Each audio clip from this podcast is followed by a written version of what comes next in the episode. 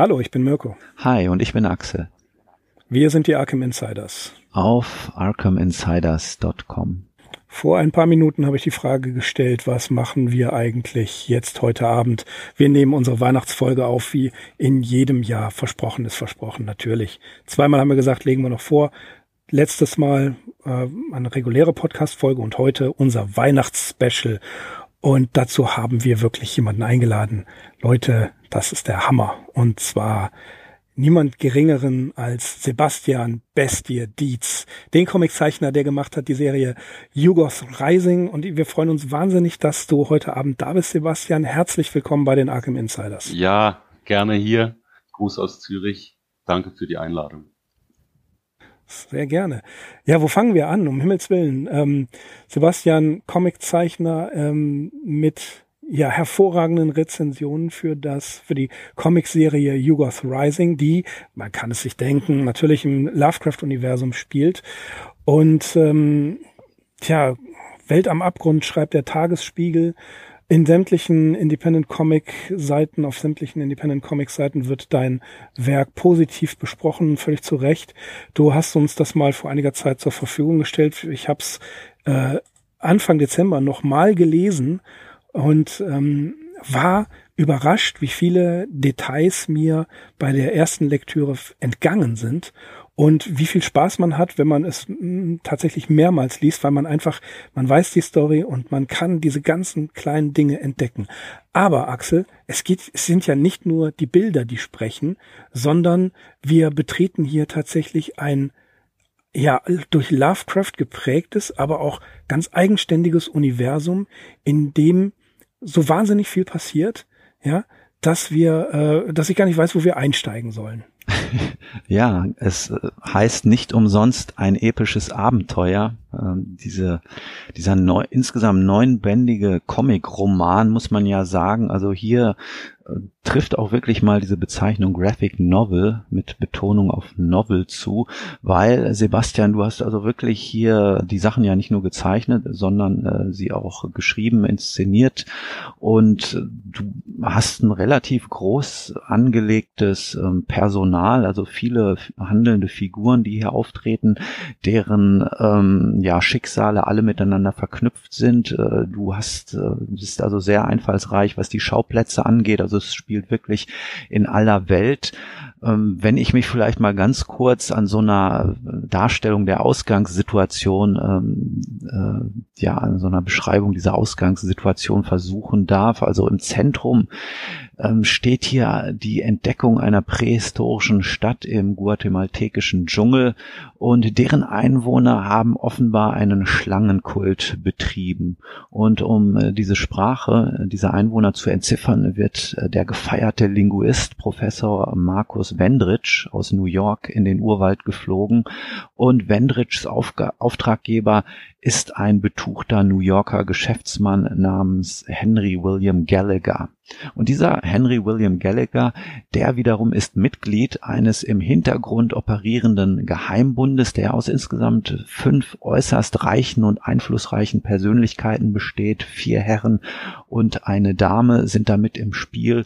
Und obwohl die fünf sich über alle Welt verstreut aufhalten, kommen sie doch tatsächlich persönlich zusammen. Und ihr Treffpunkt ist die Stadt Celephais in den Traumlanden, die sie, der Name sagt es ja schon, dank einer Droge im Traum bereisen können. Exakt. Und gleich Okay, genau.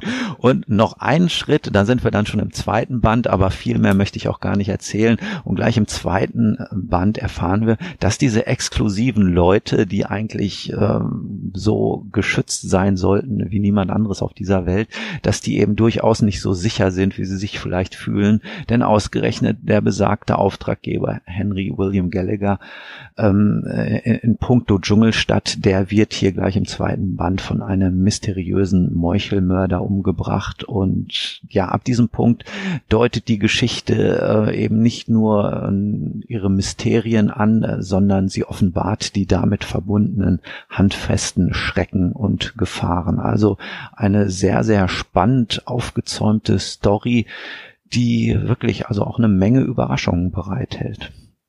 Wow, danke. Erstmal danke, dann hervorragend zusammengefasst, wie Axel das ja in jeder Folge macht und noch genug von der Story verschwiegen, damit man das selbst entdecken kann. Nein, das freut mich, so ein positives äh, Feedback zu kriegen. Äh, und ist natürlich auch schön, wenn die Fachpresse das äh, ähnlich sieht, ja. Ja. was ich, was mir direkt äh, auffiel, ich habe eine Rezension im Tagesspiegel gelesen. Da steht drin, Überschrift Dietz lässt sich Zeit. Ähm, ich muss gestehen, also ich, ich hatte gar keine Zeit. Ich wollte unbedingt wissen, wie es weitergeht. Ähm, ich konnte mir die Zeit nicht lassen, sondern das, das sind so viele Ebenen in diesem äh, ja, Graphic Novel. Axel sagt es völlig zu Recht. Wenn ein Werk ähm, den Namen, den Titel, die Bezeichnung Graphic Novel verdient, dann ist es Yogos Rising, weil das so viele Ebenen tangiert, so viele Erzählebenen hat, die dann später ähm, verwoben werden. Und ähm, das äh, ja, lässt sich Zeit ist schwer zu sagen. Ich glaube, mit, mit der, mit der Erzählung der Geschichte und mit der Entstehung auch, die ist ja, wenn ich das richtig verfolgt habe, über einige Jahre hinweg entstanden, nicht wahr? Mhm, das ist richtig, ja. Also bei Comics, die dauern lange. Das heißt, man sollte sich im Voraus über die Story irgendwie im Klaren sein und auch an die Geschichte glauben. Ich konnte nicht irgendwie bei Kapitel 4, 5 dann finden, ah nee, wird doch nichts. Und ich nenne die Story auch oft als so der heimliche Star, weil es gibt immer Leute, die besser zeichnen können. Ähm, an der habe ich natürlich ein bisschen gesessen und äh, bin dann froh, mal mit jemandem reden zu können, der das zu schätzen weiß, quasi, was ich, wie ich Lovecraft angegangen bin, ja. Naja, was heißt besser zeichnen? Ich finde es erstmal bemerkenswert, dass du halt über die Länge von neun Alben mit jeweils äh, circa 40 Seiten, glaube ich, einfach diesen Stil auch beibehältst. So, das ist unverkennbar dein Stil. Das finde ich immer wichtig, äh, dass da so eine ja, Konsistenz auch gegeben ist und wie du eben schon gesagt hast, also dass du auch wirklich den langen Atem hast, äh, sowas über neun Alben durchzuhalten und auch sagst, also ich bringe die Story zu Ende. Vor so etwas habe ich größten Respekt, weil das ist tatsächlich etwas, äh, womit ich persönlich Probleme habe. Also ich bin sehr spontan und sehr impulsiv in meinem Handeln und ähm, ja, ich denke, das wird der Moritz Honert auch damit gemacht gemeint haben, dass du dir Zeit gelassen hast. Aber es ist natürlich auch klar, so eine äh, komplexe, umfangreiche Geschichte, die äh, muss natürlich auch so ein bisschen langsam angegangen werden. Um aber nochmal auf die Zeichnungen zurückzukommen, also in deinen Totalansichten, äh, Panoramen und äh, natürlich auch den Architekturbildern, da kann man regelrecht schwelgen so und äh, das ist auf jeden Fall eine ganz große Stärke von dir und da möchte ich gar nicht wissen, ich möchte es natürlich doch wissen, äh, wie lange du eben ja zum ja. Beispiel an, an, an so einem Bild einer Dschungelstadt oder an so einem Panorama von New York, äh, ja, oder von Celefais, ne, wie lange du an so einem Panel sitzt zum Beispiel. Mhm.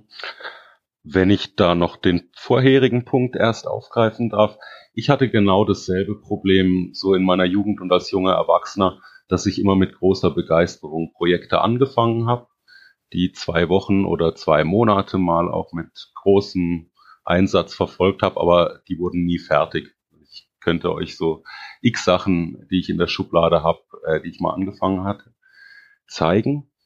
Uh, und der Ausschlag war dann schon, dass ich vor circa zehn Jahren bei der U-Comics gelandet bin. Die haben mich mit offenen Armen begrüßt und als wir dann in den ganzen Festivalzirkus eintraten, also vertreten waren äh, an den großen Messen und so weiter, als die U-Comics äh, Aufmerksamkeit bekam, das war dann für mich der Anstoß zu sagen, doch jetzt hast du einen Fuß in der Tür, jetzt probierst du deine eigene große Serie. Genau. Ja, und ähm, konkret zur Zeichenarbeit, also wie gesagt, an diesen etwas epischeren Panels, wie lange sitzt du da zum Beispiel? Genau, darauf wollte ich ja auch noch eingehen. Es ist eine Fleißarbeit, also man sitzt relativ lange an sowas und ist auch ein bisschen eine einsame Beschäftigung. Äh, aber ich schaffe im Prinzip eine Seite pro Tag. Der Punkt ist, ich arbeite immer in einer Doppelseite, weil das Comic so rezipiert wird. Man will es darauf äh, anlegen oder arrangieren, dass es in der Doppelseite ähm, harmoniert und so betrachtet wird. Und so arbeite ich immer an zwei Seiten gleichzeitig. Und mh, hm, es kommt dann auch je nachdem noch darauf an, wie ausführlich man vorzeichnet, anskizziert, Sachen entwirft und so weiter. Da kommt es mir entgegen, dass Cthulhu oder Lovecraft in der Regel historische Settings sind. Also ich habe auch mit viel Archivmaterial, Fotografien aus den 20er Jahren etc. gearbeitet. Da unterscheidet sich das gar nicht so sehr von einer Filmproduktion. So ein Comic. Was ich interessant finde, du wirst zitiert mit dem Satz, ich wollte nicht einfach eine seiner Geschichten eins zu eins übertragen. Das hätte ich wenig spannend gefunden, sondern du interpretierst Lovecrafts Werke in deiner eigenen Ansicht. Äh, das hast du sogar lange vor Alan Moore gemacht. Ähm, ja, Providence ich, kam später. Ja, da bin ich nicht so ganz sicher. Ah, doch, stimmt, da habe ich sogar auch einen Punkt draus gemacht, genau, weil es kam dann in den Zehnerjahren ja Neonomicon und äh, Providence raus. Die habe ich natürlich auch bei mir im Regal stehen, aber es war schon ähm, für mich einfacher, sowas zu beginnen, weil eben noch nicht irgendwie das definitive Lovecraft-Comic vorlag und auch weil im deutschen Sprachraum relativ wenig mit so fantastischen Themen gemacht wird. Das ist dann häufiger immer noch irgendwie meine, meine Schwester ist anorektisch oder so. Sind dann die Themen deutscher Comics. Hm, das hört sich so ein bisschen an. Äh, wir hatten ja auch schon Huan Wu hier im Podcast, äh, so ein Vertreter des deutschen Genre-Kinos. Äh, ja, ich glaube, der könnte was ähnliches erzählen. Das ist halt immer noch so ein bisschen, wird vielleicht so ein bisschen naserümpfend in die Unterhaltungsschublade gesteckt und ja, so sozialkritische Sachen genießen vielleicht hierzulande immer noch ein größeres Ansehen. Ich weiß es nicht, als eben auch etwas, was vielleicht den Stempel Horror trägt. Ne? Ja, sehr gut gesagt. Oder ich finde ein gutes Beispiel die Comic-Reportage. Die hat in den auch letzten 10, 15 Jahren speziell durch ähm, den Künstler Joe Sacco hat sowas äh, wie eine erstmalig richtig populär geworden. Und das könnte ich natürlich auch machen in, eine realistische Comic-Reportage zeichnen, aber ich will es eben nicht oder ich fühle mich wohl in, in diesen fantastischen Welten und, und dann schreibt man, was man kennt, sozusagen. Ja, es sind ja in letzter Zeit einige Comics in diese Richtung rausgekommen, wie ähm, die Comic-Biografie von Philip K. Dick, die mir einfällt, die ich für sehr, sehr akkurat halte, sehr gut dem Leben nachempfunden. Das äh, der Comic über ähm, Nick Cave, der Große, der fällt mir ein. Was ich gesehen habe von äh, Nikolaevich, ähm, Eon und Lee, äh, H.P. Lovecraft, the, uh, He Who Wrote in the Darkness, ist vom, vom Stil her schön, aber sie ist nicht akkurat. Und gerade was Lovecraft angeht, finde ich das immer sehr, sehr gefährlich, da nicht akkurat zu arbeiten. Ich weiß nicht, ob ihr das kennt, aber da wird unter anderem seine New Yorker Zeit über die wir ja sehr ausführlich berichtet haben, ähm, besprochen. Und da ist das Zimmer, was er bewohnt, sieht aus wie ja, wie so ein äh, Zimmer, in dem eigentlich Charles Bukowski wohnen würde. Und das, das stört mich, ja. dass es nicht akkurat ist. Ja, das kann ich gut nachvollziehen. okay. Ja, ähm, in puncto äh, ja akkurat sein, ähm, das ist natürlich klar, wenn wir hier über einen von Lovecraft inspirierten Comic sprechen, dann ist die Frage, inwiefern ist deine Arbeit von Lovecraft inspiriert und konkret, welche Geschichten könnten hier wohl zum Tragen kommen? Ich weiß gar nicht, ob du dich da so konkret selbst zu äußern möchtest. Also mir sind auf jeden Fall fünf Stories hier in den Sinn gekommen, die, denke ich, Pate gestanden haben könnten. Und zwar ist das, äh, ja, wenn wir hier über eine Schlangenstadt reden, dann ist das äh, der Fluch des Yik, äh, eine Story, die Lovecraft zusammen mit Celia, Celia oder Celia Bishop geschrieben hat. Es hat allerdings auch so ein bisschen was, und das hat der Moritz Honert in seinem Artikel erwähnt, äh, etwas mit Stadt ohne Namen zu tun.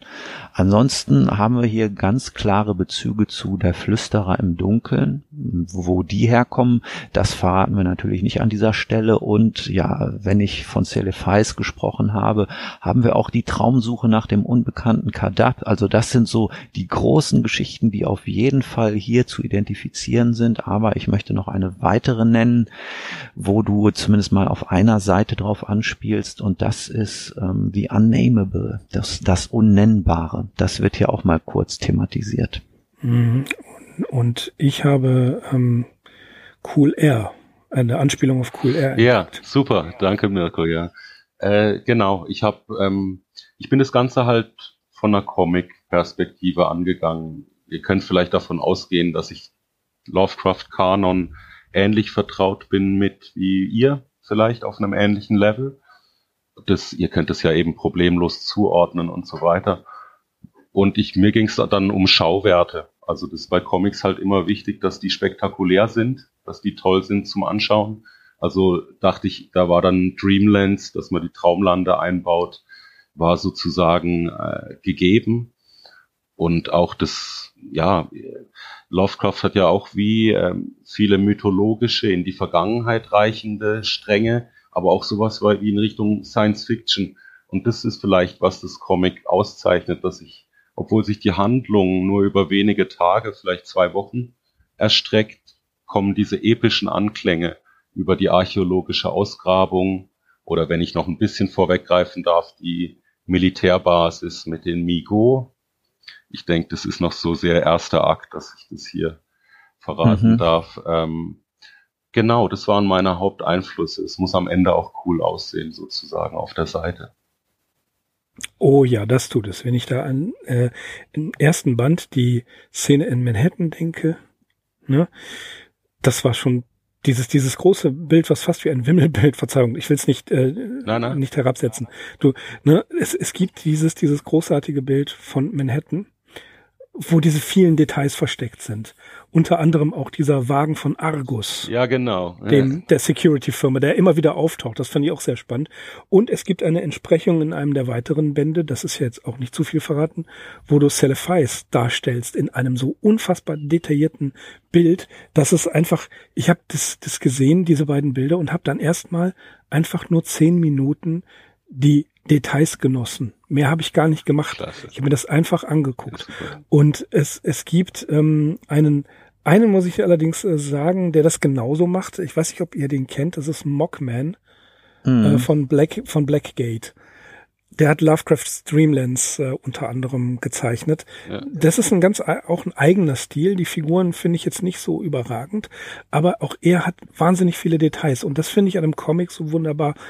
Äh, Gerade in den ähm, in den Independent Comics finde ich schön, dass man sich da diese Freiheit nimmt nicht ähm, nach, nach bestimmten Vorgaben arbeiten muss, sondern ich mag solche großen Displays, wo einfach, wo du dich hinsetzt und einfach nur guckst und genießt, was da für kleine Dinge äh, drin sind. Man träumt sich da voll weg und das finde ich, das finde ich so großartig bei diesen Bildern. Ne? Also Wahnsinn. Ja, freut mich, dass es euch gefällt. Klar, du will, man will den Leser reinziehen und ähm, als im, mir war auch ganz wichtig, dass, obwohl es ja relativ low-key beginnt, das Comic, ähm, damit meine ich also bodenständig, irgendwie am Boden der Tatsachen, kommt dann doch im allerersten Kapitel kommen die Traumlande ins Spiel, weil mir war das wichtig, ähm, sozusagen den Köder auszulegen oder äh, anzudeuten. Das wird hier ein fantastisches Comic mit äh, sehr fantastischen Elementen. Aber dann wieder Honat meint, ich lasse mir Zeit, bis es sozusagen ans Eingemachte geht, geht dann am Ende des zweiten Akts. Äh, ja, es, ich wollte ein möglichst gutes Comic abliefern, nicht irgendwie ein halbpatziges. Mhm. Ich, und und du, bei, bei mir ist sogar eine emotionale Ebene berührt durch die Geschichte von Madeleine Clark. Yeah, die ihre, yeah. ne? Also wir wollen nicht zu viel verraten, aber ähm, Madeleine Clark sucht ihre Mutter, die in der Wirtschaftskrise ähm, auf der Strecke geblieben ist, mehr oder weniger. Was sich daraus ergibt, das dürft ihr selbst lesen. Wir empfehlen es nämlich. Aber ähm, um das nochmal so ein bisschen zu teasern, dass ähm, um, eine weibliche Protagonistin hier auftaucht, deren Suche nach der Mutter für mich persönlich äh, schon hochinteressant ist und sehr, sehr anrührend und aber auch noch die Action, die dabei ist. Dürfen wir ja auch nicht vergessen. Ne? Wir haben Action, wir haben sogar Splatter. Und äh, man, man hat, das ist alles, alle Zutaten, die eine Story braucht, um einen wirklich zu fesseln. Ja, äh, danke nochmal. Also klar, es ist die moderne Erzählweise, die es vor allem von Lovecraft abgrenzt. Weibliche Hauptfigur ist bei ihm auch praktisch undenkbar, würde ich sagen.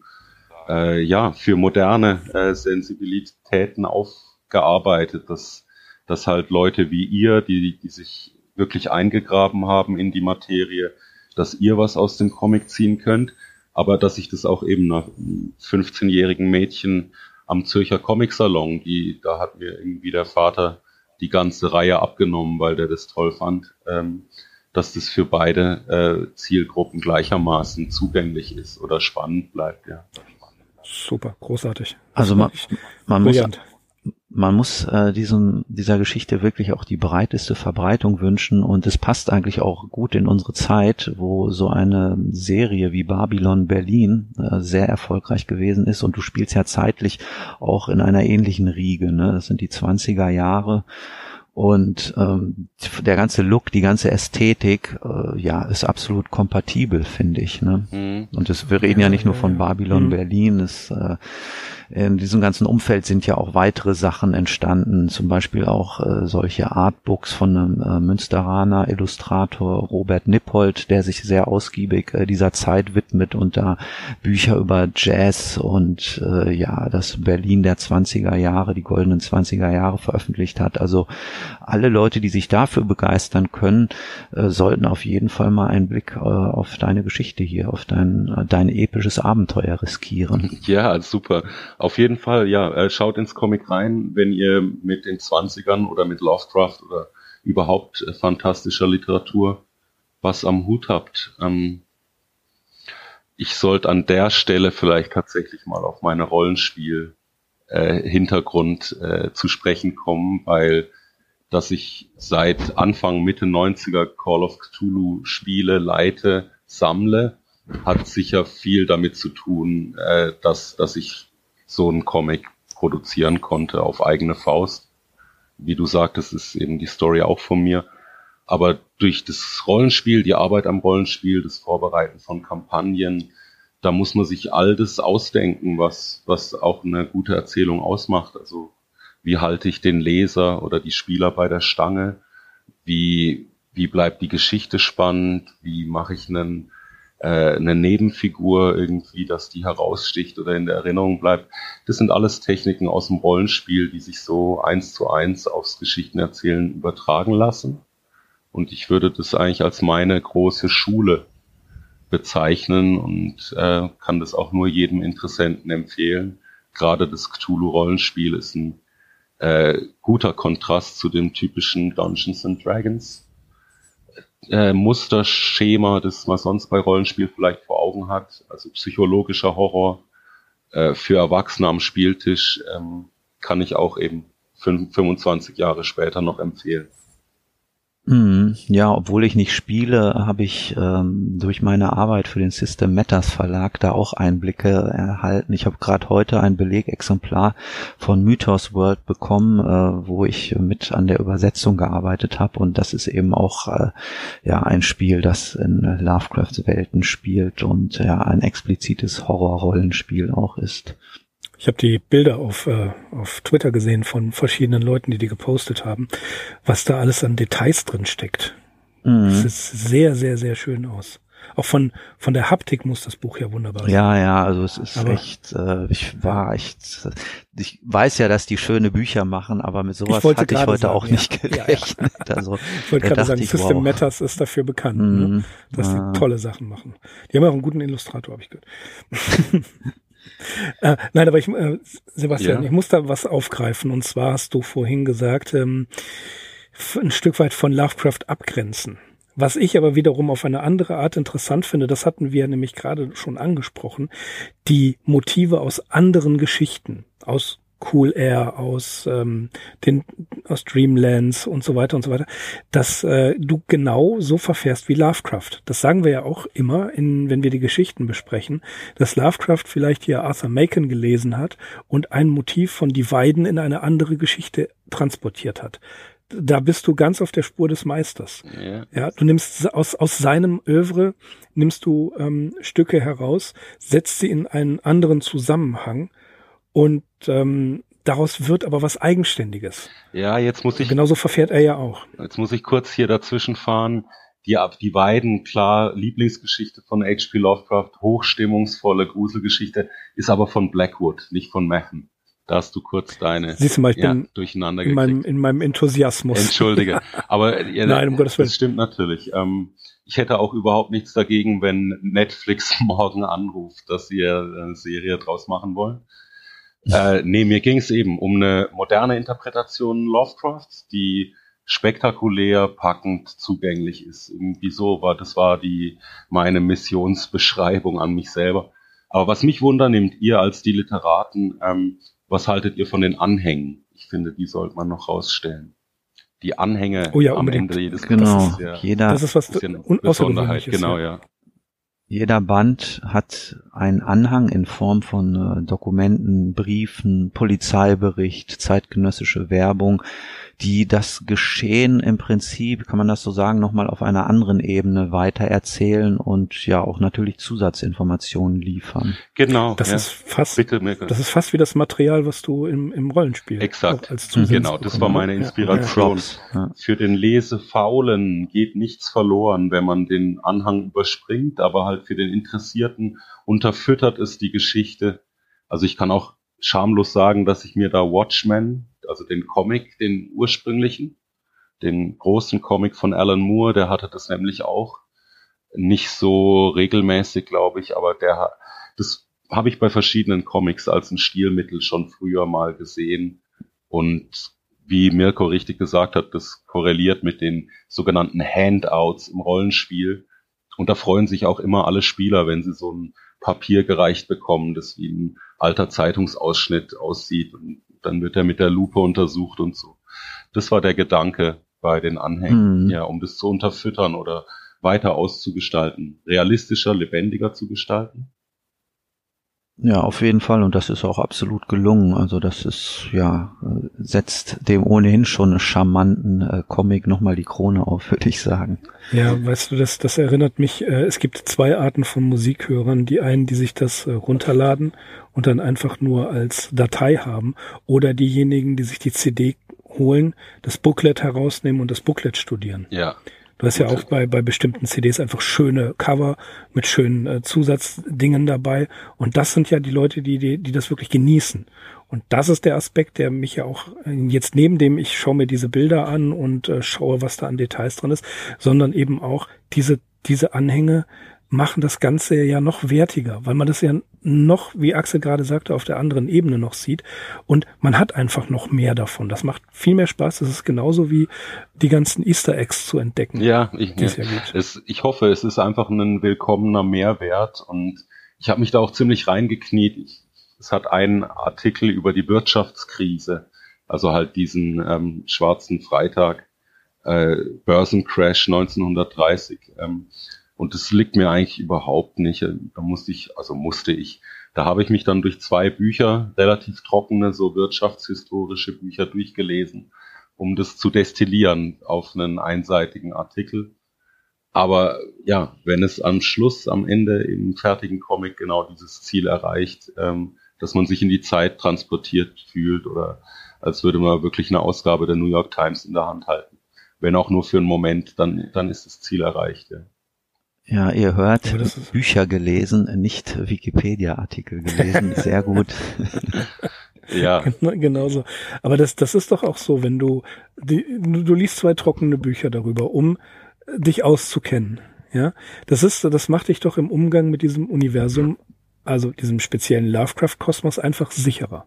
Du arbeitest viel fundierter. Richtig? Äh, auf jeden Fall, genau. Aber das ist das Handwerk des, des Spielleiters im Rollenspiel. Du willst auf jeden Fall vorbereitet sein.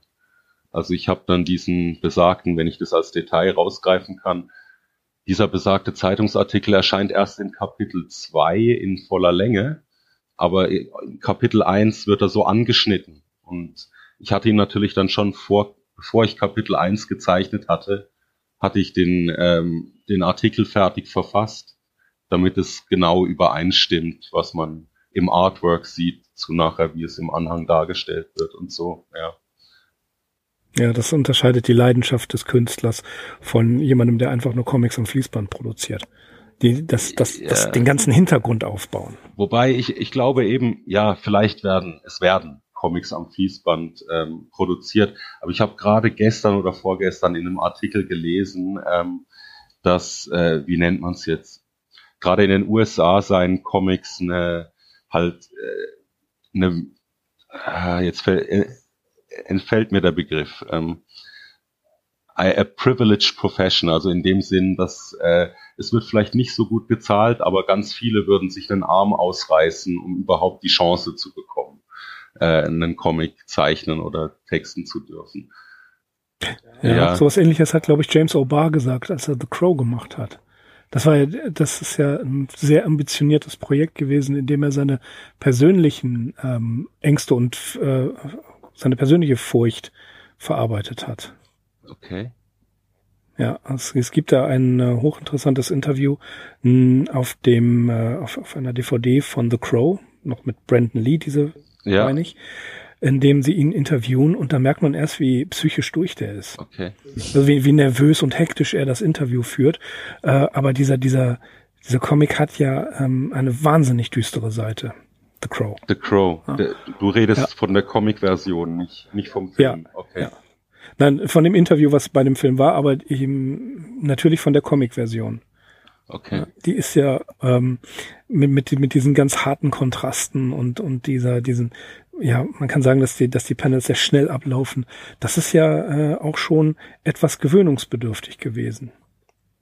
Damals. Ich bin jetzt gerade unsicher, ob Crow da die, der Film entstand aus den Comics, also die Comics bestanden zuvor. Ja, ja muss ja so sein. Die ja. waren zuvor okay. da. Ja, ja, die waren zuvor. Ja, da. äh, kann ich auch nicht alles kennen halt. Ähm, ich erinnere noch Xoko äh, als so einen Favorit aus meiner Jugend. Und da gibt's auch Parallelen. Das ist auch äh, New York, okkulte Kabale, Menschenopfer, aber dann auch mit Schamanismus noch ähm, verquirkt. Ähm, ja, ich habe viele Elemente, auch dieses Sternentor, das im Comic auftaucht.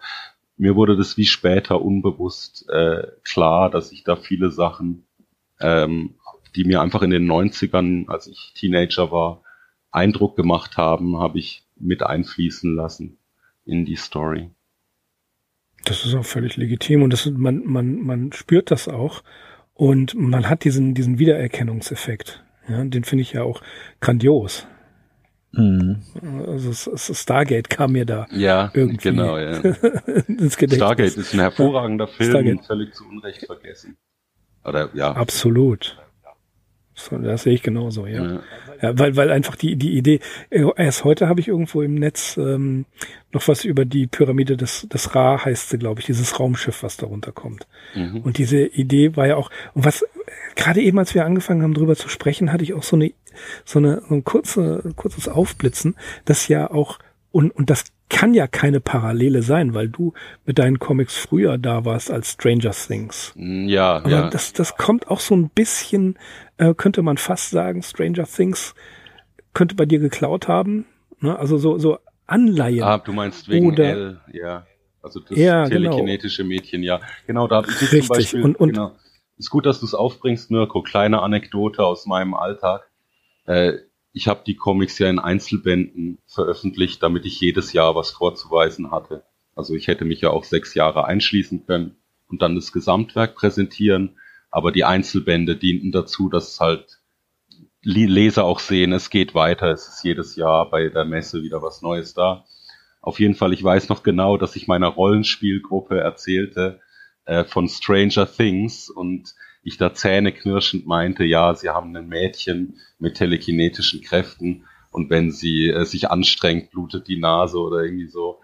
Äh, ja, da hatte ich auch die Idee äh, oder das Gefühl, dass hier meine Idee äh, woanders auftaucht später. Ja, ich, ich habe ähm, während des Studiums äh, mein Geld unter anderem auch mit Behindertenpflege verdient und ein Civi und ich saßen im Aufenthaltsraum, haben Unmengen Kaffee getrunken und Horrorfilme verwurstet. Und wir sind uns sicher, dass die Macher von ähm, Scary Movie uns da ausspioniert haben. Ja, genau. Fast die gleichen Ideen. Ja. Du, du drehst völlig ab und wenn du, wenn dein, dein Gegenpart genauso abgedreht ist und man fängt an, da rum zu fantasieren, ne, das, das macht richtig Spaß. Aber tatsächlich auch eine weitere ähm, Serie, die, äh, die auch zur, ähm, der ins Gedächtnis kommt, ist Fringe. Da gibt es ja auch sowas ähnliches. Da kann ich jetzt nicht mitreden, weil ich die leider nie gesehen hatte. Aber vielleicht um das, äh, den Punkt, den wir gerade besprechen, auf eine äh, äh, Metaebene zu heben. Ich mache mir schon, obwohl ich eigentlich ja selbst schuldig bin, ich mache mir ein bisschen Sorgen, äh, halt, dass das Plagiat oder die Imitation oder die Hommage äh, zur eigenen Kunstform wird. Also das habe ich speziell bei Stranger Things halt immer so den Nachgeschmack, dass da die originalen Anteile sehr, sehr gering sind, aber das gleichzeitig irgendwie gelobt und gefeiert wird, anstatt dafür kritisiert zu werden. Das musst du mir bitte noch erklären. Das finde ich hochinteressant, aber ich glaube nicht, dass ich es richtig verstanden habe. Ja, ich leitete ein mit, äh, ich selber müsse mich ja nicht beklagen, weil ich habe meinen Comic auch gefußt auf Lovecraft. Wie ihr selber sagt, habe ich es dann modernisiert oder für ein modernes Publikum angepasst. Aber das ist meine generelle Sorge, äh, einfach im Kulturbetrieb, dass das äh, die Imitation oder das Zitat zur eigenen Kunstform wird was es ja nicht das, sein sollte, ja. Ja, nein, das ist ja postmodern. Ja. Und das ist ja schon fast. Man kann es also, schon nicht mehr so, aufhalten, meinst du? Ja. Nee. Ja, in der, in der Postmoderne war das ja tatsächlich schon ähm, gang und gäbe, sowas zu machen. Also es gibt, gibt von Walter Benjamin den, ähm, ich, ich weiß nicht, wo es steht, aber Walter Benjamin hat wohl auch mal gesagt, eines seiner Visionen wäre, ein Buch zu schreiben, das ausschließlich aus Zitaten besteht, die aber alle untereinander verwoben sind. Das ist natürlich ein Mammutprojekt. Ja. Aber daraufhin kam dann später, äh, Jahre später die, die Postmoderne, dass ja quasi alles nur noch Zitat ist, aus den großen Erzählungen heraus, dass sich das so ähm, verselbstständigt hat, dass man den Ursprung gar nicht mehr erkennt und fragen kann, ob da überhaupt ein Ursprung war. Also ja. eine self-fulfilling prophecy yeah. entsteht. Und das ähm, jein. Also ich stimme dir dazu, dass sich das, das Plagiat, das, das setzt sich durch. Ich habe ähm, Jahrzehnte im Buchhandel ähm, als Verkäufer zugebracht ja. und einfach festgestellt, wenn ein eine Romanform oder ein ein Ding wie Noah Gordons Medicus vor es schon gar nicht mehr war in altvorderer Zeit, ähm, der, der kam plötzlich und war extrem erfolgreich und dann haben die das Zeug rausproduziert. Irgendwelche Vampire kamen, es kamen mordsmäßig viele Vampir-Stories. Ja. Äh, und im Fantasy-Bereich war das genauso. Gerade im fantastischen Bereich hat man da eins nach dem anderen hingehauen mhm. und rausgeschleudert und man merkte einfach, die sind am Fließband produziert. Also ja, das ist aber, das ist aber schon fast Common Sense, weil der Markt will einfach mehr haben von dem gleichen, ja. von der gleichen Substanz. Ich, ne? und ja. was ich da eher sehe als Problem ist, dass man es nicht mehr auf den Ursprung zurückführen kann. Das ist auch ein guter Punkt, ja. Äh, ich denke halt bei Lovecraft, oder das ist so meine Get Out of Jail Free Card, dass beim Lovecraft-Mythos ist es ja wie schon eingebaut, dass zu seinen Lebzeiten seine Brieffreunde oder seine Schriftstellerfreunde die Geschichten weitergesponnen haben oder Ele Elemente bei ihm entlehnt. Also ich komme mir jetzt euphemistisch sozusagen wie die vierte Generation Lovecraft-Zyklus vor, die halt auf ihre Art in ihrer Zeit ähm, an den Mythos anbaut oder das für ein neues Publikum erschließbar macht. Ja, und man muss auch, wenn man über den Mythos spricht, das ist eine Frage, die mir schon die ganze Zeit unter den Nägeln brennt. Ähm, es ist vielleicht immer sehr reizvoll, birgt aber natürlich auch eine Gefahr, sich äh, an ähm, Cthulhu selbst abzuarbeiten. Ähm, dem bist du aber hier aus dem Weg gegangen. Also es ist eigentlich relativ überraschend, äh, welche Geschichten du dir hier so als äh. Vorbild in Anführungsstrichen genommen hast und eigentlich bis auf den letzten Band äh, ist von Tentakeln weit und breit nichts zu sehen. Und ja, wenn wir uns eigentlich ansonsten die Lovecraft-Rezeption, die künstlerisch-illustrative anschauen, dann ist sicherlich Cthulhu eine der am häufigsten illustrierte Wesenheit dieses Mythos. Ja, Aber, was, wie gesagt, den was? hast du komplett umschifft eigentlich. Ja, genau. Äh, das ist wieder ein guter Punkt, Axel. Danke. Ähm, wie, ihr habt vorher auch angesprochen, dass das äh, Unbeschreibliche äh, eine Rolle spielt im Comic und das ist genau der Punkt, während Lovecraft ja für diese, äh, ich, also diese unmöglichen äh, Eigennamen berühmt ist. Cthulhu als prominentestes Beispiel, aber auch Shub-Niggurath oder Yog-Sothoth und Azathoth. Ich wollte das also sozusagen destillieren auf den Begriff des Unbeschreiblichen. Also nicht mit Mythos, Göttern, Namen um mich werfen, sondern sowas wie eben ein zentrales Mysterium um dieses unaussprechlich, das, das sind die Namen ja letztlich, äh, dort reinbringen. Genau. Mhm. Wo ich dir sehr dankbar für bin, dass du mhm. eben nicht, nicht dieses äh, äh, ja, Mythosregister gezogen hast und jeden und den auch noch mit rein und Cthulhu mit rein. Das ist ja eine Sache, die Shiner Meerville kritisiert hat, dass äh, ab einem bestimmten Punkt überall nur noch Tentakel zu sehen waren. Ja, ja, oder. Und die Substanz vergessen wurde. Äh, ja, ich sehe es so, wenn man, wenn man den ganzen Korpus von Lovecrafts Werk betrachtet, und das habt ihr in euren Podcasts öfters mal erwähnt, dann passt es eben alles nicht so 100% zusammen. Also einfach alles in den Blender und hoffen, dass am Ende was Schmackhaftes rauskommt, hielt ich für problematisch. Und drum habe ich drauf, oder speziell halt drauf geachtet, dass die Elemente von Lovecraft, die ich verwende oder die ich mir ausleihe, dass die zusammenpassen. Ich darf jetzt natürlich das Finale nicht spoilern, aber ich, das ist, kann ich alles belegen mit irgendwelchen Sätzen in, in Flüsterer im Dunkeln und so, äh, dass das so seine Richtigkeit hat sozusagen es sollte innerhalb des äh, Kanons funktionieren. So, das ist mein Anspruch. Ja. Ja, ja da, da, dazu muss ich gleich zwei Dinge sagen. Zum einen hast du gerade gesagt, dass du dich in der vierten Generation siehst, aber ähm, das, das Bedienen an seinem Werk, das hat er ja selbst gefordert und gefördert. Ja. ja also er sagt es ja ganz klar. Die Brief, Nehmt die, euch was, ja. ja. Die Briefwechsel sind da eindeutig, ja. Ja, nehmt euch, was ihr möchtet und macht daraus, was ihr wollt. Ähm, es war ihm nicht egal, aber er hat das zur freien Verfügung gestellt. Und insofern bist du da tatsächlich völlig legitim in der vierten Generation der der, der, der, der kultistischen Folgen. aber aber von, damals, von also muss man auch sagen, wahnsinnig fortschrittlich von Lovecraft und The Gang, oder? Dass sie finden, eben wir sind hier der Fantastik Club, uns lesen sowieso nur ein paar tausend Leute und so, lass uns mal schön abspinnen. Und auch wenn sie sich dann in den Briefen so verabschieden mit der hohe Priester Klakaston und so. Ich finde das herrlich. Ja. Also das sind wie Geeks mhm. von vor 100 mhm. Jahren. Ist, man kann es gar nicht anders beschreiben. Und ja, das, ist für mich auch die sympathische Seite an Lovecraft. Der hat ja auch viele, oder das wird in eurem Podcast vehement angesprochen. Er hat absurd unsympathische oder unverständliche für uns heutige Charakter Charakterzüge. Und ich sehe ihn halt am liebsten so als den verschrobenen Nerd. Mhm. Zumal die ja angefangen haben, das Prinzip des Shared Universe aufzubauen. Ja, genau. Genial eigentlich, ja. Ja, das, ist, das ist prima. Und ein zweiter Punkt, ähm, der dich äh, auch dein Comic, dein Werk auszeichnet, ist, dass in, in, de, in dem gesamten, wenn man sich den gesamten Überblick verschafft hat, zwei Dinge wesentlich sind. Die Atmosphäre, die du transportierst die, das haben wir ja schon, denke ich, angedeutet, sowohl in der Story selbst als auch in ihrer visuellen Umsetzung. Und, und das finde ich noch wichtiger, das macht dich zum legitimen Erben, ist, dass du eben nicht ähm, einfach hier nur noch mal eine neue Geschichte, äh, eine, eine Geschichte aus seinem Werk neu interpretiert hast, sondern dass du auf die Substanz gegangen bist und wirklich den kosmischen Horror dargestellt hast.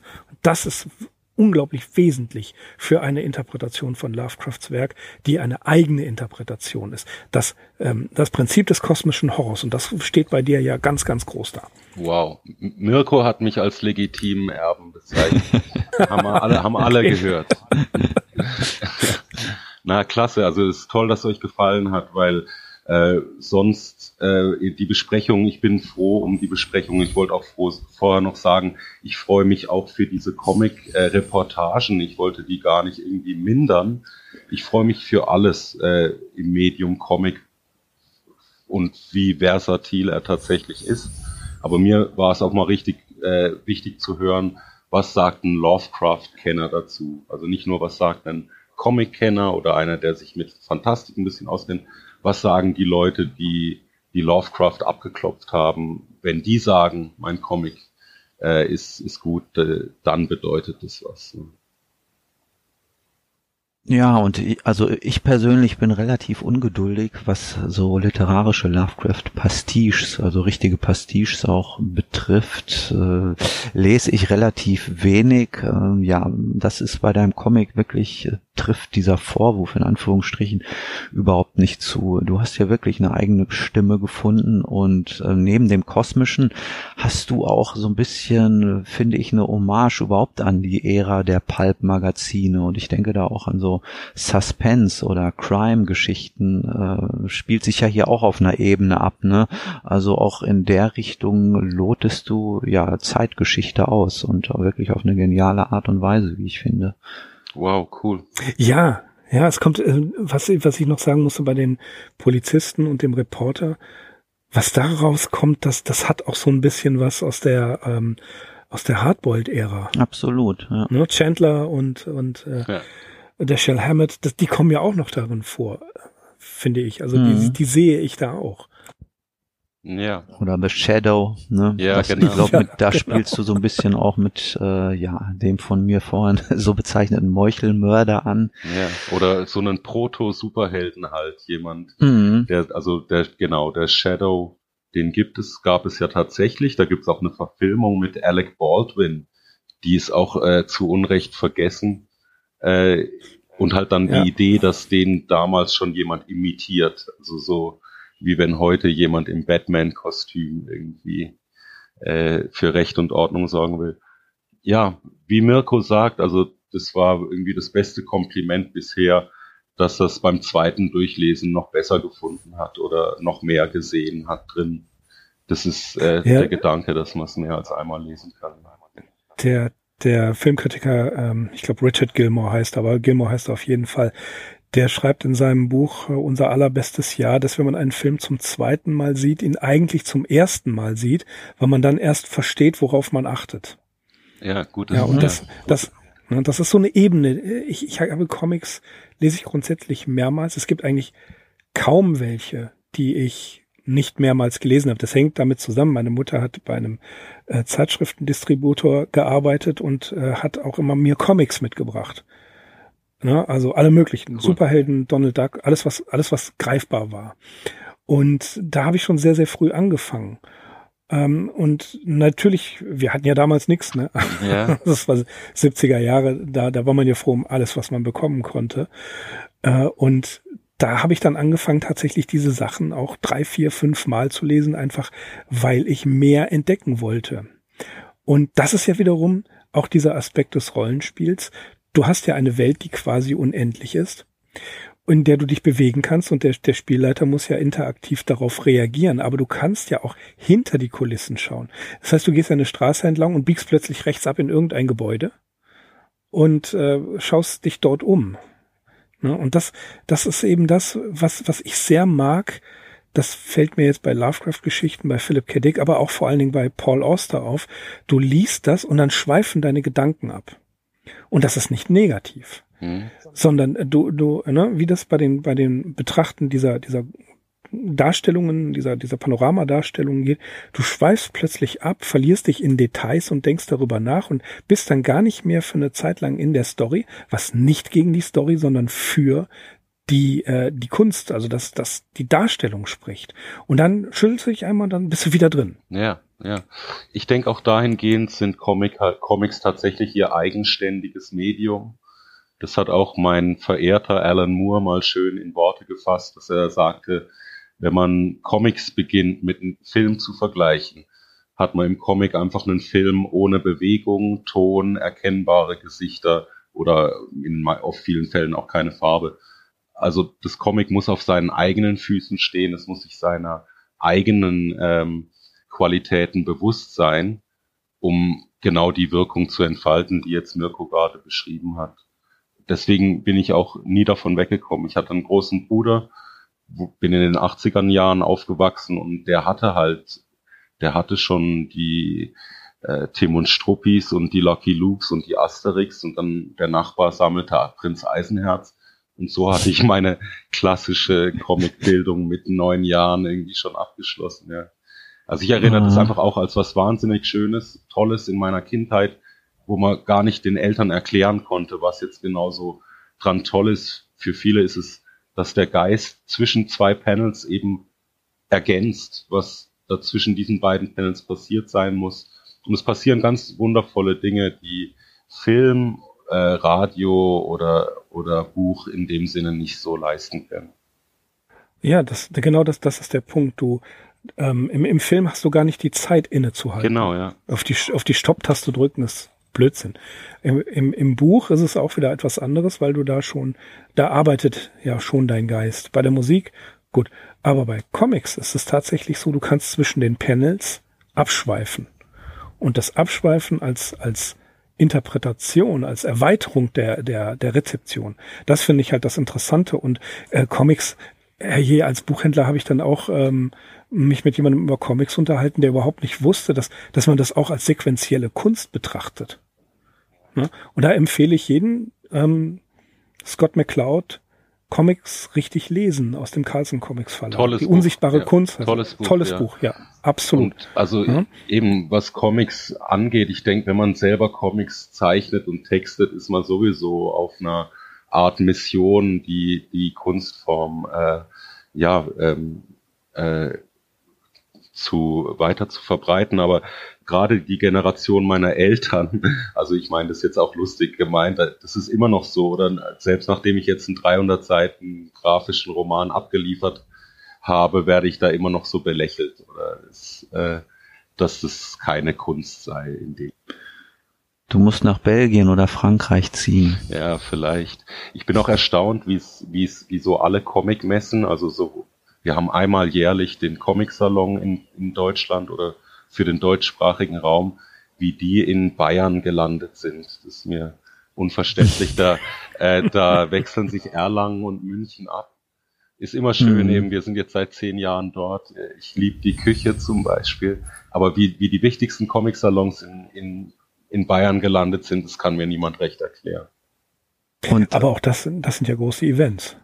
Ja, ganz wichtig also, eben. Ja. Die haben aber wenn du sagst, dass du immer noch Leuten erklären musst, ich hätte jetzt gerade Zürich oder vielleicht dann auch äh, große Teile der Schweiz, also der äh, mondänen Schweiz, relativ fortschrittlich in der Richtung äh, gehalten. Ähm, über das Strapazin haben wir uns ja schon mal kurz unterhalten. Das ist äh, so ein legendäres Comic-Magazin, was äh, ja sicherlich auch eher dem Independent oder Underground Comic, aber insgesamt der, der grafischen Erzählung äh, ja verpflichtet ist. Und da hätte ich eigentlich gedacht, ja, wenn da solche Impulse von ausgehen, dann müsste man den äh, Leuten das da eigentlich nicht groß erklären, wie man sich äh, dieser Sache widmen kann. Ja, das ist in, in, der Schweiz ist es, denke ich, der frankophone Einfluss, dass halt mhm. ein Drittel des Landes ist französischsprachig und ja, wir haben in Zürich schon, wir haben fünf, sechs gut sortierte Comicläden. Und da bin ich natürlich auch froh drum. Ja, ich, ich sprach jetzt wohl mehr von der Generation meiner Eltern, die dann fragen, machst du Karikatur? Weil, ja. weil das ist die einzige Form von irgendwie Zeichenkunst, der sie begegnen in ihrem Alltag. Es wird sich wandeln. Und es ist ja auch schon dabei. Wir wollen es ja gar nicht kleinreden. Nee. Also ne, ich bin alleine die, die Tatsache, dass die Süddeutsche Zeitung mal eine äh, Serie wichtiger Comics herausgebracht hat, ähm, ich habe allerdings nur den Wilson-Comic von Daniel Klaves, der auch Ghost World gemacht hat. Und äh, alleine, wenn man sich das anguckt, was, was das an ähm, ja, du, du erzählst eine Geschichte ja nicht nur mit den Worten, sondern du musst ja auch die, die Worte zu den Bildern passend machen. Ja. Und umgekehrt. Ja? Und das, das ist sehr, sehr anspruchsvoll, glaube ich. Also Cartoons, ja, das kann jeder. Nein, Verzeihung, ich will das nicht, äh, ich will, nein, nein, ich, will, ich will das nicht, ich will das nicht abreden. Ja. Ja. Ne? Also, was ich äh, Cartoons, ja. Also ja, was ich bitte. eine gewisse Herausforderung fand, das habe ich so irgendwie dann auch noch, noch nie so probiert, ist, dass da hatte sich Axel vorher ein bisschen verschätzt. Tatsächlich hat jeder Band genau 28 Seiten und mhm. einen Anhang von fünf Seiten. Aber okay. das, also ich, da staune ich sozusagen selber noch drüber, dass ich äh, das so aus dem Handgelenk einschätzen konnte, das und das muss in dem Kapitel geschehen und mir reichen die 28 Seiten auch, um das sozusagen aufs Panel genauso hinzukriegen. Und da ja, also das braucht eine gewisse Vorbereitung.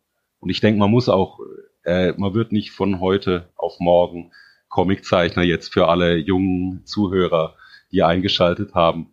Wie gesagt, ich habe sicher ein Dutzend Projekte angefangen, die versandet sind, bevor ich überhaupt die Handhabe hatte, sowas von der Größenordnung wie U-Boat Rising in die an, also anzugehen. Mhm. Ja, über, über Lovecraft Comics hatten wir schon mal ein Special. Ja, ich weiß, genau. Da, ja. da, war ich noch nicht dabei. Da war, nee, aber das da, also es gibt da ähm, vieles, aber das ist natürlich auch eine Frage, durch die jeder unserer Gäste durch muss. Wie bist du zu Lovecraft gekommen? Hm. Hervorragende Frage. Es ist nämlich übers Rollenspiel passiert. Mein Bruder, wie gesagt, der hatte das Schwarze Auge Erstausgabe oder um noch ein bisschen weiter zu gehen, ich erinnere noch eine Zeit vor dem Heimcomputer. Also bevor eine Konsole oder ein Amiga oder ein Gameboy äh, gang und gäbe waren. Und zu der Zeit waren Comics und Rollenspiel oder auch Brettspiele so das Interessanteste, was es gab oder auch das coolste, lässigste. Auf jeden Fall, als wir in die Schweiz gezogen sind, da war ich noch ein Kind, hatte ich dann die Rollenspiele sozusagen als meinen Trumpf im Ärmel. Das war da habe ich dann schnell Freunde gefunden, weil die das alle noch nicht kannten und ich konnte halt punkten mit meinem tollen Spiel. Und in Zürich gab es natürlich auch eine aktive Rollenspielszene. Und ein Kumpel von mir hat mich dann mitgenommen in einen unserer Fantasy-Buchläden. Die hatten eine Rollenspielnacht veranstaltet. Und damals kannte ich tatsächlich nur diese klassischen Sword and Sorcery, Dungeons and Dragons oder das schwarze Auge Szenarien. Aber an der Comicnacht, und da war ich vielleicht 14 oder so, nicht Comicnacht, Rollenspielnacht, Verzeihung. Da habe ich dann, da, da habe ich nicht selber mitgespielt, aber ich durfte zuhören einer Cthulhu-Runde. Und das waren ganz viele Sachen, die mich da in den Bann zogen. Also zum einen waren es Erwachsene, die spielten. Das hatte ich so vorher noch nie gesehen. Einfach eine Gruppe von Erwachsenen, die eine Cthulhu-Runde abhielt. Dann wurde schnell klar, es sind keine Helden. Es sind irgendwie zerbrechliche Menschen, die einem Mysterium auf der Spur sind. Und dann war es auch noch unheimlich. Also sie mussten so in die Leichenhalle. Und es spielte im Schwarzwald. Also es kamen irgendwie x Sachen zusammen. Äh, als ich dieses neue Rollenspiel mit dem Namen Cthulhu entdeckte und wenige Wochen drauf oder halt in dem Zusammenhang fanden mein Freund und ich raus, dass unsere Schulbibliothek die Lovecraft-Bände hatte. Ich würde sagen, mit 14 habe ich die zum ersten Mal alle gelesen und ab dann auch nur noch Cthulhu das Rollenspiel gemacht. Ja, also gemacht im Sinne von gesammelt und geleitet und geschrieben und so. Das ist meine Antwort, ja. Und ich war hin und mhm. weg. Ich, äh, ich kam mir richtig so intellektuell vor. Das ist, das ist hier Surkamp und so. Äh, das ist der anspruchsvolle ja. Horror. So, du bist, ja. du bist jetzt bei den Monokelträgern. Nee, ich fand's ganz faszinierend. Also ich kann das genau einfach zurückzuverfolgen. Ich komme aus der klassischen Fantasy und Grusel hatte irgendwie immer eine Faszination für mich. Und dann bist du einfach bei Lovecraft. Und das erzählt dir jeder. Also ich glaube auch Clive Barker und Stephen King und alle äh, richtig großen Schriftsteller des 20. Jahrhunderts sagen dir, ja, dann und dann, in dem Alter hatte ich Lovecraft zum ersten Mal entdeckt und, und dann war es um mich geschehen. So, ja. Ja, und wer einmal beim Grusel oder bei der Fantastik bleibt, kommt da wahrscheinlich sein Leben nie mehr los von. Also zumindest habe ich noch nie jemanden getroffen, der irgendwann gesagt hätte, so ab dem Punkt hat mich das nicht mehr interessiert. Man kann das auch schlecht erklären. Es sind meistens irgendwelche Erfahrungen, Erlebnisse, die schon in der Kindheit beginnen. Äh, bei mir waren das äh, Märchengeschichten oder so die ersten Gruselgeschichten von Edgar Allan Poe. Ja.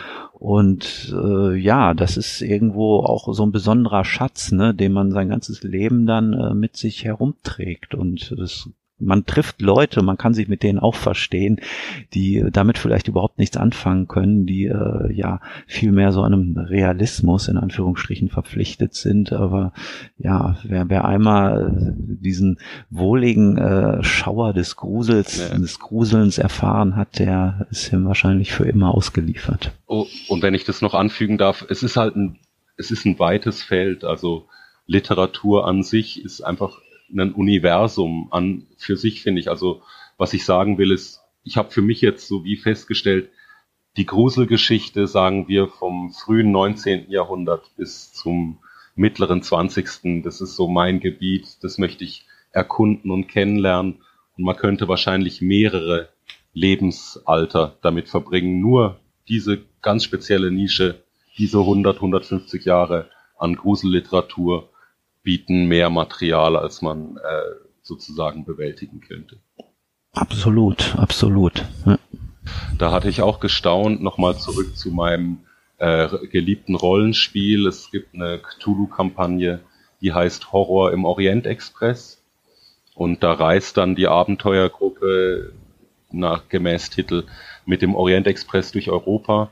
Auf jeden Fall unserer deutschen Ausgabe vorangestellt waren Gruselgeschichten aus den Ländern, durch die man fährt. Also einfach für den Spielleiter als Inspiration oder Anregung. Und ich hatte wirklich von, von 94 Prozent dieser Namen noch nie irgendwas gehört. So.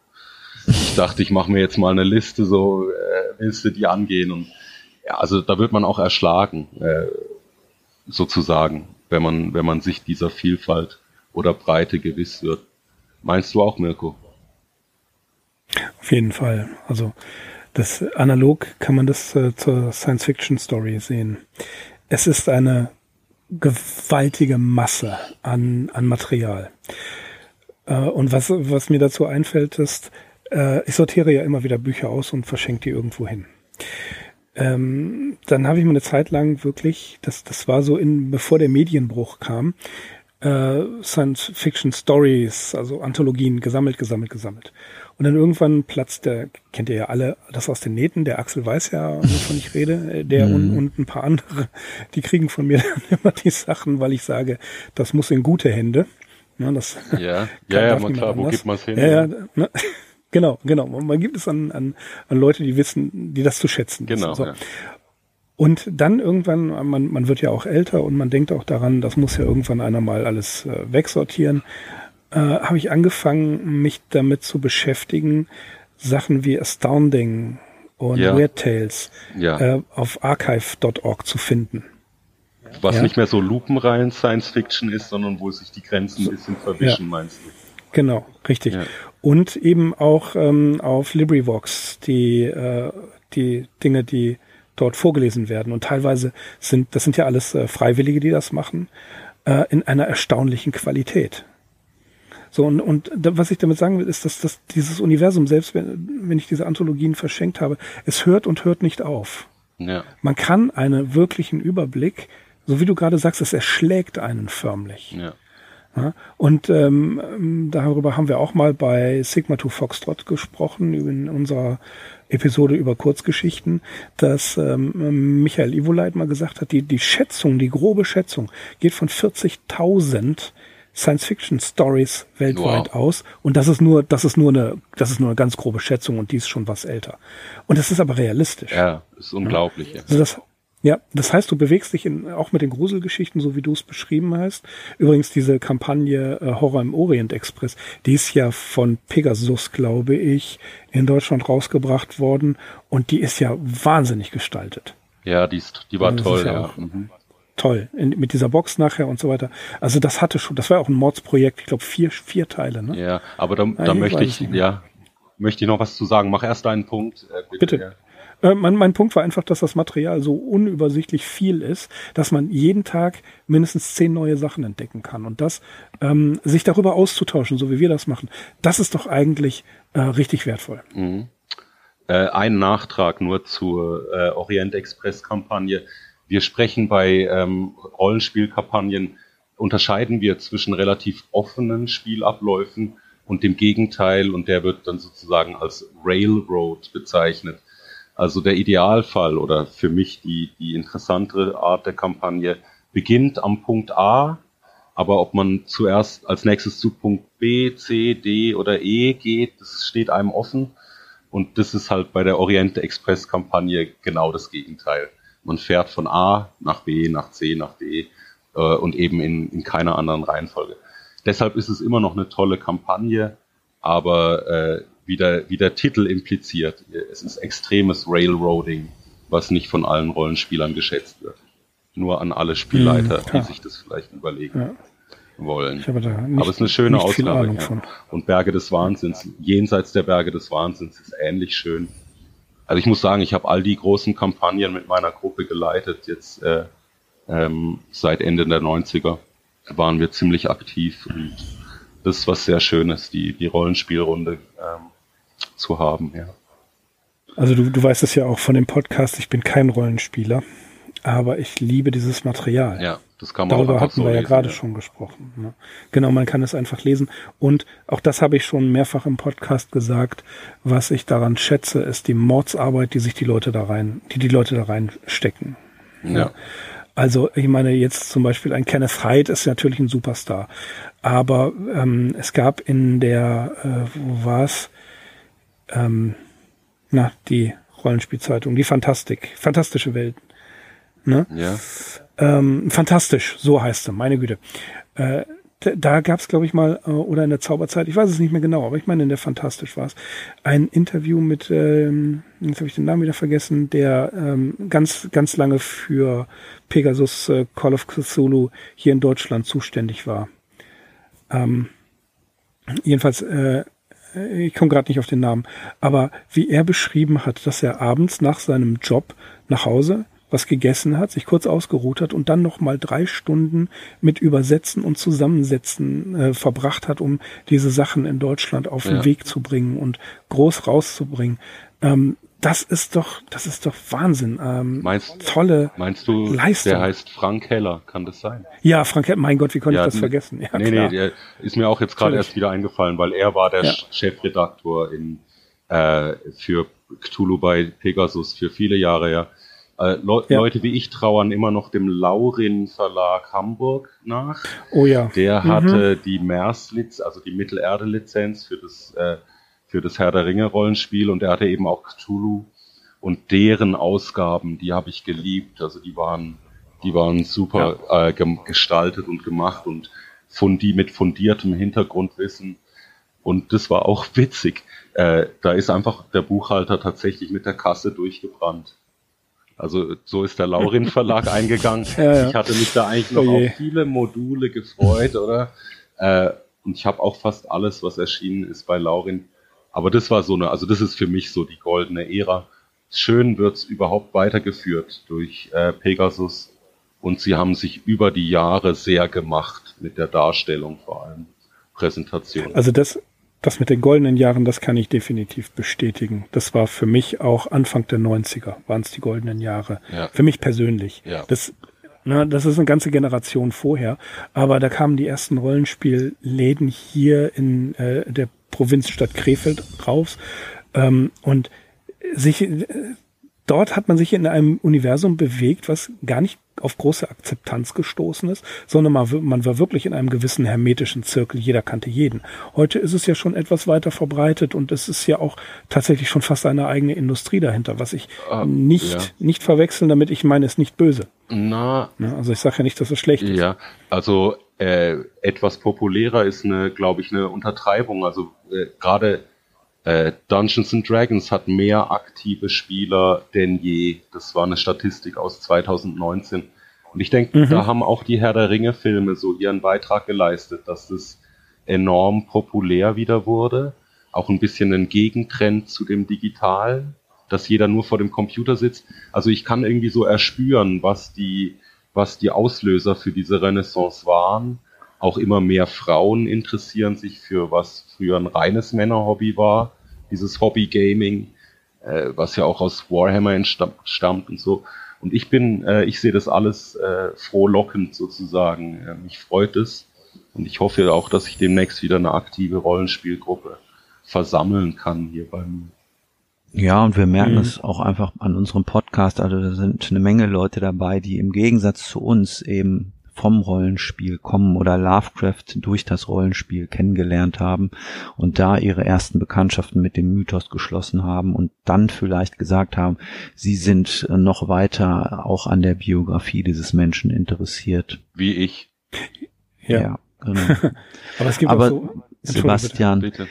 ähm, das, äh, wir wollen nicht nur hier ähm, Lobhudelei betreiben, sondern uns interessiert natürlich auch, äh, wie geht es jetzt bei dir weiter, nachdem YouGov Rising ja nun auch schon ähm, für ein, zwei Jahre ein abgeschlossenes Projekt ist. Ja, das ist, äh, danke der Nachfrage. Freut mich natürlich.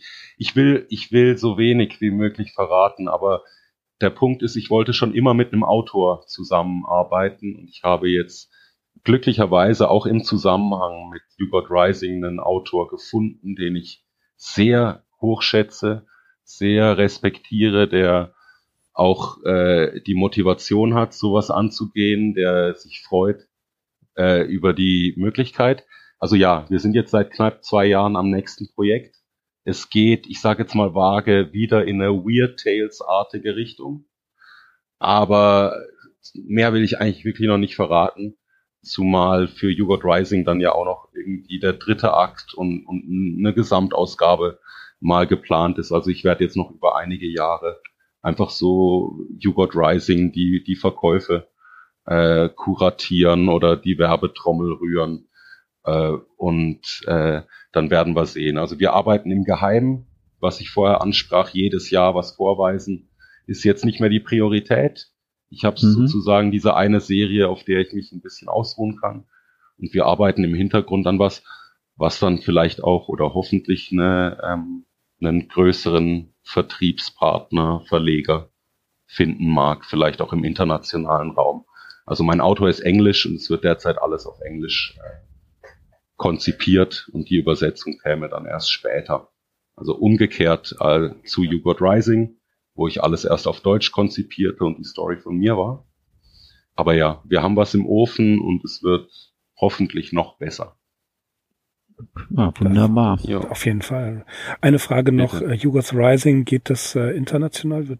Ich weiß das gerade gar nicht. Ja, äh, ja, mir kommt jetzt noch die, auch die bisschen undankbare Aufgabe zu, äh, die Werbetrommel zu rühren. Nee, es ist so, mein Verleger hat mich extra gebeten, darauf hinzuweisen, dass man das auf Englisch äh, auf dem Kindle bekommt. Also wer die, wer sich für die Serie interessiert und, und ein Kindle hat, der würde es dort bekommen. Ich würde Comics nicht auf dem Kindle konsumieren wollen, aber das ist nur meine persönliche Ansicht.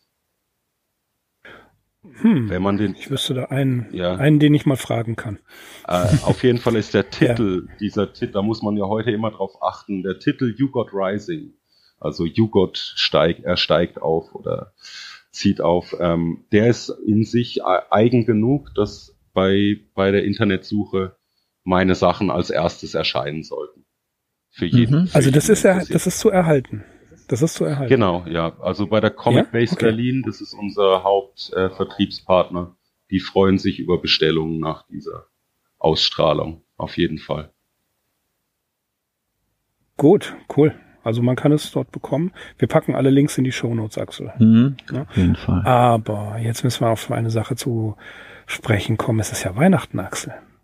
Ja, genau. ja, äh, Stichwort bestellen müsst ihr es nicht, wenn ihr an unserem Gewinnspiel teilnehmt, das wir äh, zusammen mit dem Sebastian konzipiert haben. Äh, ja, Sebastian, stell du doch mal kurz vor, was du unseren Hörerinnen und Hörern freundlicherweise zur Verfügung stellen würdest, wenn sie denn hier gewinnen bei diesem Spiel. Ja, wir haben uns das überlegt, äh, weil Weihnachten ist, verschenken wir dreimal den ersten Akt das ist ein hundertseitiges Buch, das die ersten drei Kapitel der Reihe You Got Rising umfasst. Und ich glaube, der Axel kann jetzt noch die Bedingungen, unter denen ihr teilnehmt, genauer umreißen.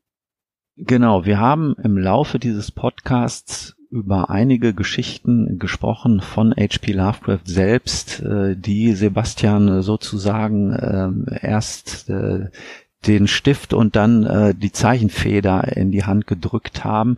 Also welche, auf welche Geschichten von Lovecraft, auf welche Originalgeschichten bezieht er sich hier in You Got Rising? Und äh, wir wollen als Antwort haben, drei von den genannten Erzählungen, die hier gefallen sind, äh, ja, die wir eben klar identifiziert haben, wir nennen noch weitere im Podcast, ungefähr sechs oder sieben. Aber wenn ihr uns drei von denen nennt, die wir hier erwähnt haben und an die Kontaktadresse schreibt, die auf der arkhaminsiders.com äh, Webseite, also auf unserer Blogseite hinterlassen ist. Ähm, ja, wenn ihr da hinschreibt, äh, könnt ihr, nehmt ihr automatisch teil und Wir werden das dann auslosen. Ja. Genau. Unter allen Teilnehmenden. Werden drei Gewinner Und- für den ersten Akt ausgelost. Richtig. Super. Genau. Klasse. Freuen wir uns, freuen uns sehr darüber, dass du das zur Verfügung stellst. Na, gern. Ja. Das ist für mich auch Ja. ein Reingewinn, hier bei euch auftreten zu können. Hat mich wirklich, äh, So ein Gewinn für uns. Hanna, Eigentlich hat- bringt, ganz wunderschöner Abend, hat mich wirklich sehr gefreut, mit euch zu plaudern. Das bringt uns weit nach vorne, deine Popularität. Auf jeden Fall. Okay. Äh, lieber Sebastian, Ja. herzlichen Dank, dass du da warst, dass du äh, uns Rede und Antwort gestanden hast, äh, unsere Fragen beantwortet hast. Und äh, ich kann das auch nur ähm, wieder zurückgeben. Das war ein hervorragender, ein wunderbarer Abend. Ich habe mich sehr gefreut. Ich war den ganzen Tag schon ein bisschen aufgeregt. Und ähm, ja, vielen Dank, dass du da warst. Gern.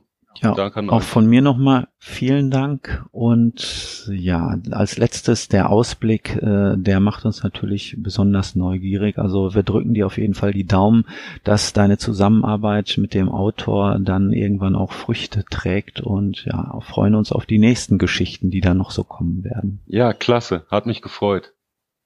Okay. Gut, dann äh, beenden wir unser diesjähriges Weihnachtsspecials. Wie gesagt, versäumt es nicht an dem Gewinnspiel teilzunehmen. Wir werden das natürlich auch nochmal in dem dazugehörigen Blogpost schreiben und auch auf dem Twitter und dem Facebook-Kanal hinweisen, wie das nochmal alles vonstatten geht. Und ansonsten, ja, bleibt mir auch nicht mehr viel mehr, als euch einen schönen Jahresausklang zu wünschen, äh, ein paar besinnliche Festtage, äh, hoffentlich nicht zu allzu allein. Äh, mit allzu vielen Leuten äh, wird das ja wahrscheinlich nichts mehr. Und dann hören wir uns auf jeden Fall im neuen Jahr wieder. Und da geht es weiter mit den Welten von H.P. Lovecraft. Auch ich wünsche euch besinnliche Festtage, bleibt gesund, macht's gut, passt auf euch auf und wir hören uns und vielleicht sehen wir uns ja auch im nächsten Jahr. Bis dahin alles Gute. Vielen Dank, Sebastian, nochmal für deine Anwesenheit und dann verabschieden wir uns jetzt. Ne? Mhm. Mhm. Ich bin Mirko Ich bin Axel Ich bin Sebastian. und wir sind die Arkham Insiders.